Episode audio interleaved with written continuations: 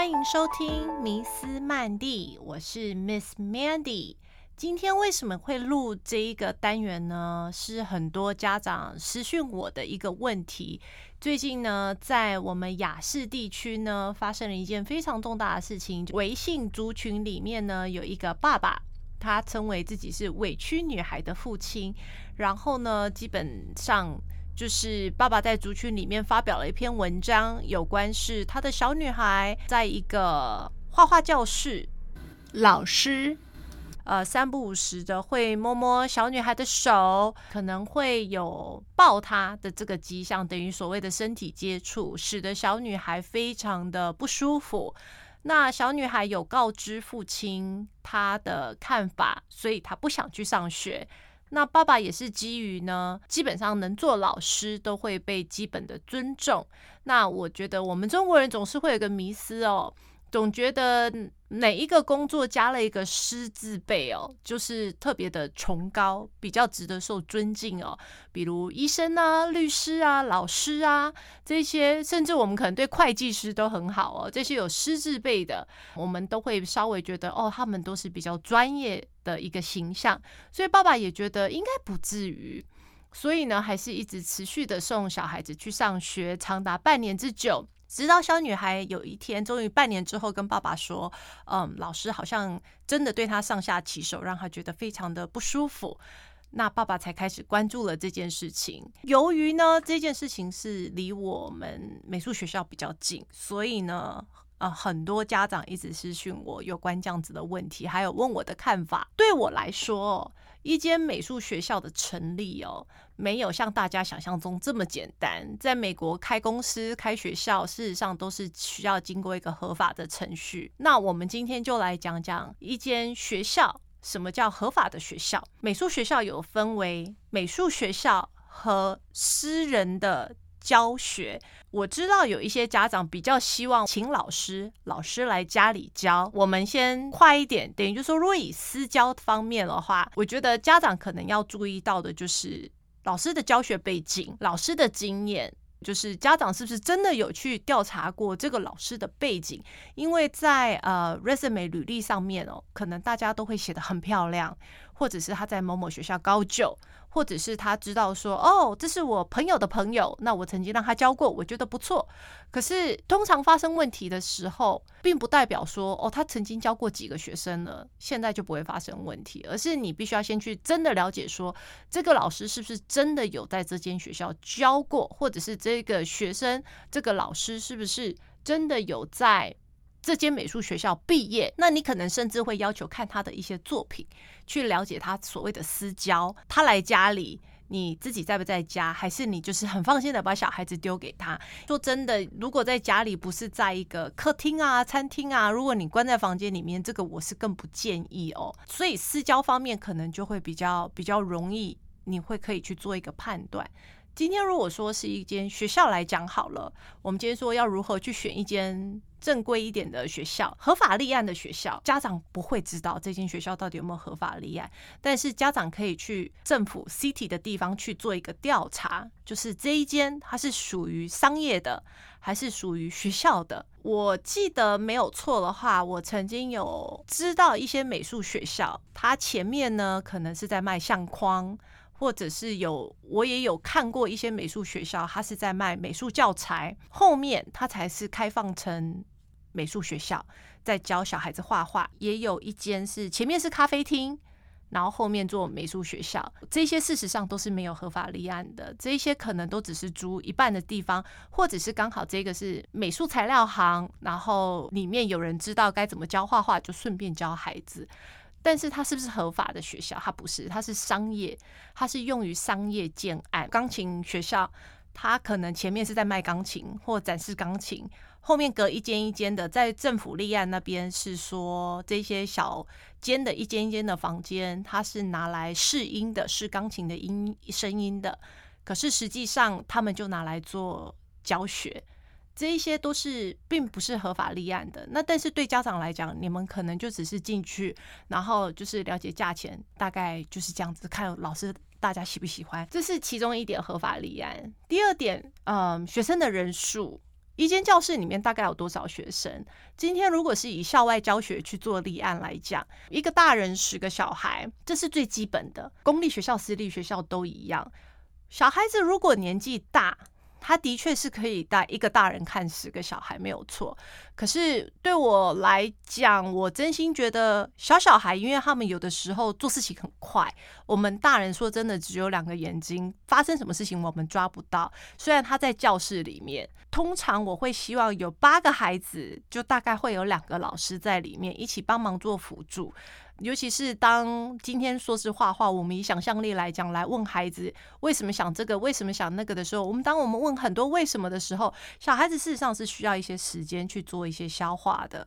所以一个对十个孩子，我会觉得有点偏多。那如果今天是七岁以下的话，我会建议家长看的人数大概是八个孩子，啊，不超过十二个，大概有两个老师在里面。还有今天画画教室，我们当然第三点就是最最在乎的可能是灯光吧。OK，那一间教室对灯光好不好？那当然这影响到小孩子的眼睛啊。然后嗯，还有一个座位可以坐多少人？一个长桌子八八尺六尺的桌子坐到六个人，我会觉得有点偏多，因为小孩子很挤啊。小孩子多坐桌子会还蛮挤的。那一张桌子四个人或许吧，那完全就是看一间教室的空间而去定断。所以家长大概心目中要有一把尺，大概你希望的空间有多大？希望小孩子最少他的手背可以伸展开来吧，或者是做一些粘土啊，做一些东西，它比较能有一些空间，不用比较挤。那还有就是材料。一间教室，它用什么样的材料？沃尔玛有很便宜的，十二个颜色不到一块钱。可是法国进来的彩色铅笔，基本上一盒都要五六十块。那我们今天如果买了一百八十色，大概看到的价钱大概两百到三百块钱左右。彩色彩有没有关系？有关系。小孩子今天涂的顺不顺？嗯，色彩出来，即使花一样的力气，色彩出来，颜色鲜不鲜艳？我相信小孩子他自己本身会有个荣誉感，会有个 pride，他会希望说，哦，他出来的东西，成品出来的东西，也是他想要赶快给家长看的。那你不希望说，哎，同样是花一个小时的工，可是他出来的东西成品，因为学校本身给的材料并不是那么的好，导致于作品成果出来觉得不怎么样，这是我也不希望看到的。第四点呢，我们讲到逃生，他的逃生路线清不清楚？他所谓的 exercise，那该怎么逃生？如果真的不知道发生什么事情，我们要预先了解大概哦，如果失火啦、地震啦，有没有一个基本的一个逃生路线？一些学校如果在二楼，它更应该要有这样的基本逃生路线。第五点，我们要讲到的是。合格的学校，它应该会有一个 SOP，一个流程。什么时候跟家长沟通？沟通的时候应该说些什么？懂得适当的和家长沟通，这是一间呃一个学校基本的一些流程。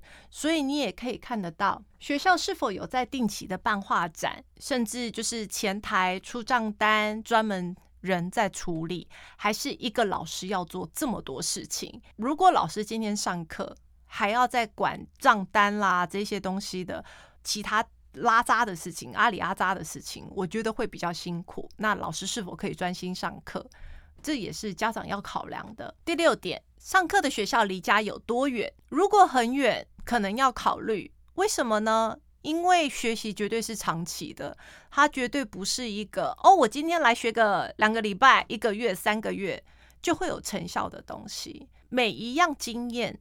都是日积月累的，没有个一年半载，很难得去看到一个收获。我是一个蛮懒惰的家长，离家距离大概二十到二十五分钟，已经是我的极限了。当然，每一个人的极限都不同，但是这个是值得让家长去考量选学校的。只有适不适合我自己的孩子。第七点，我会要求家长看这间学校有没有一个合约。或许你会觉得，哎，没有合约更好啊，这样子我爱上多久就上多久。但是你有没有想过，这样子基本上合约不只是帮你，也是帮学校。有一个合约，你自己等于也是有一个警惕，知道说什么时间应该送小孩子来上课，你也会在乎成果。今天学校说真的，一定是在乎成果。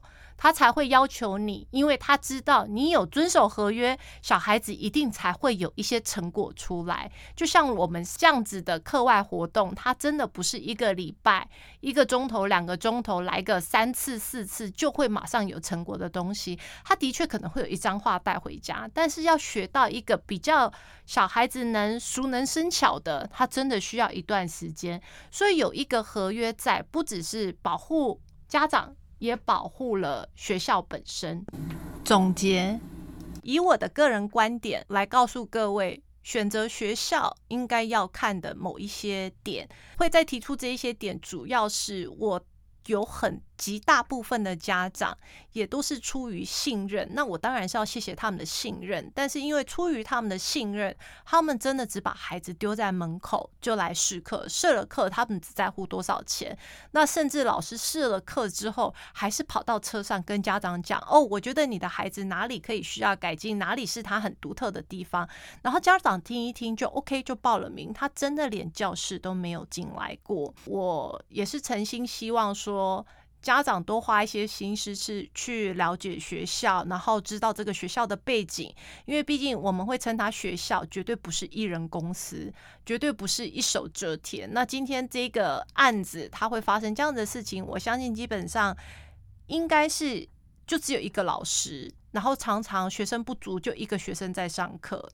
在一个人上课的状况，一个男老师可能会比较出现这样的状况。那以这个美术学校的案例，基本上这一个这一间美术学校的老师已经不是。第一次发生这样子的事情，他是一个惯犯，警察已经介入，然后去做调查。对，对于这位小女孩，我我也觉得十分的抱歉，让她感受到这样子的事情。我们必须要往好的地方想，她不是最坏的，也我们已经改不了过去，但是我们可以预防未来。我也希望这个 broadcast 可以帮助到家长，未来如果找学校的话，比较能有一个方针。